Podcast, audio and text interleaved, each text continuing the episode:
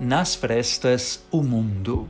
Uma crônica sobre impressões de Fortaleza vistas da janela neste período de quarentena. Texto e narração: Diego Barbosa.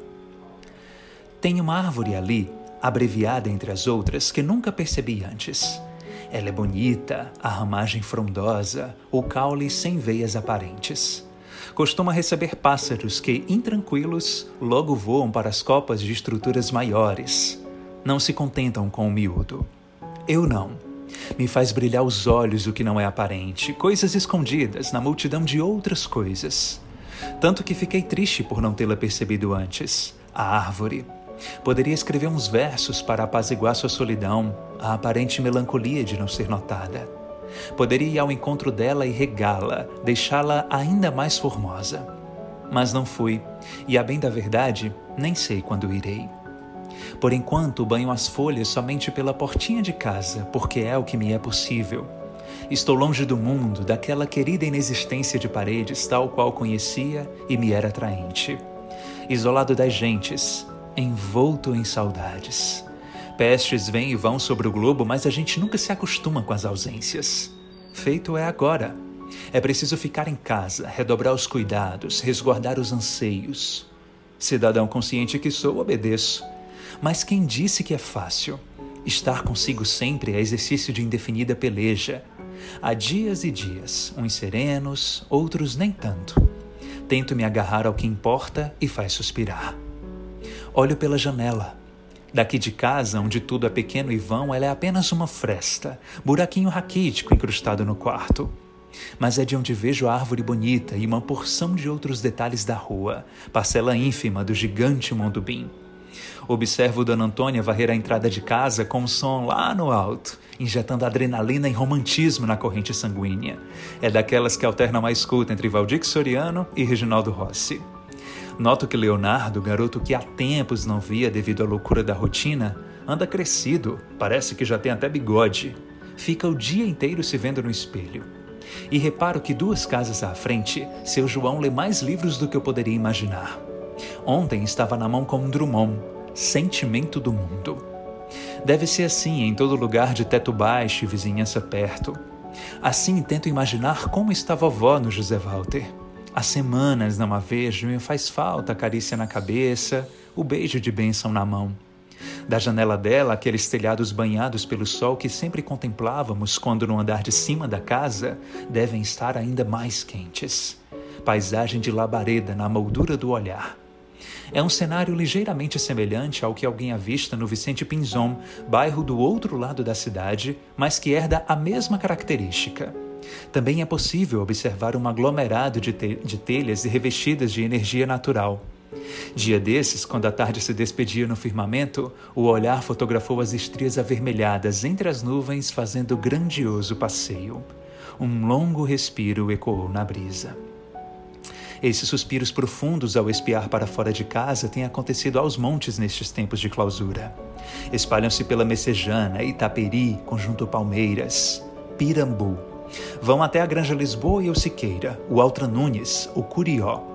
Nesses lugares, para muitas gentes, as janelas são anteparos em que acontecem rezas, preces, silêncios.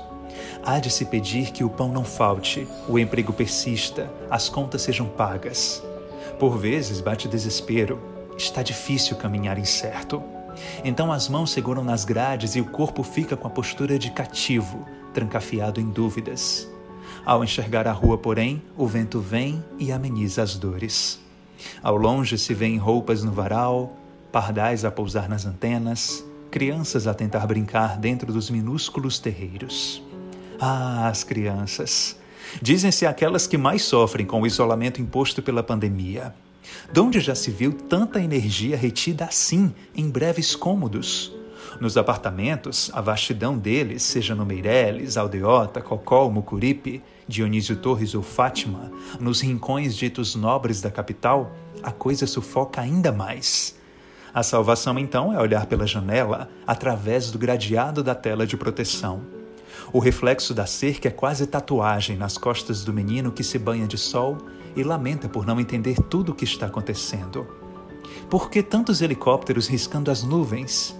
Por que a geometria dos prédios parece quase goela a devorar os desejos de passeio? Por que os amiguinhos não vêm mais visitar? Por quê? Difícil responder à agorizada. Há um alento, porém. Dá para ver uns movimentos bem bonitos da sacada, janela maiúscula. Como quando as pessoas se esticam fazendo exercícios, dançando, rodopiando em balé. Ou quando tocam uma canção e todo mundo acompanha, os condomínios transformados em arenas de camarotes. Ou quando põe na varanda a mesa que outrora ficava na cozinha e passam a fazer refeições nesse novo espaço. Outra noite dava para sentir a ternura emanando de um jantar à luz de velas, ou um aniversário, não deu para distinguir bem.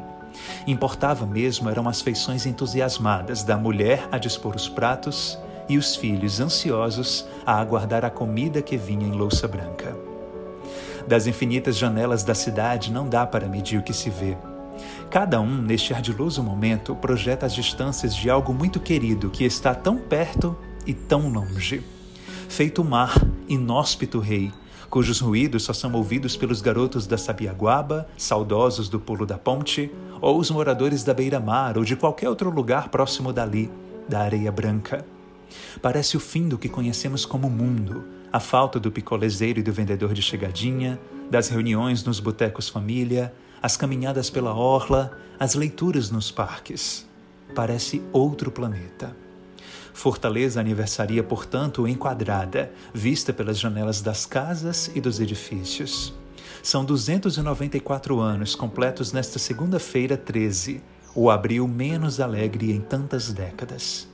Tem gente lotando os hospitais, partindo de forma repentina.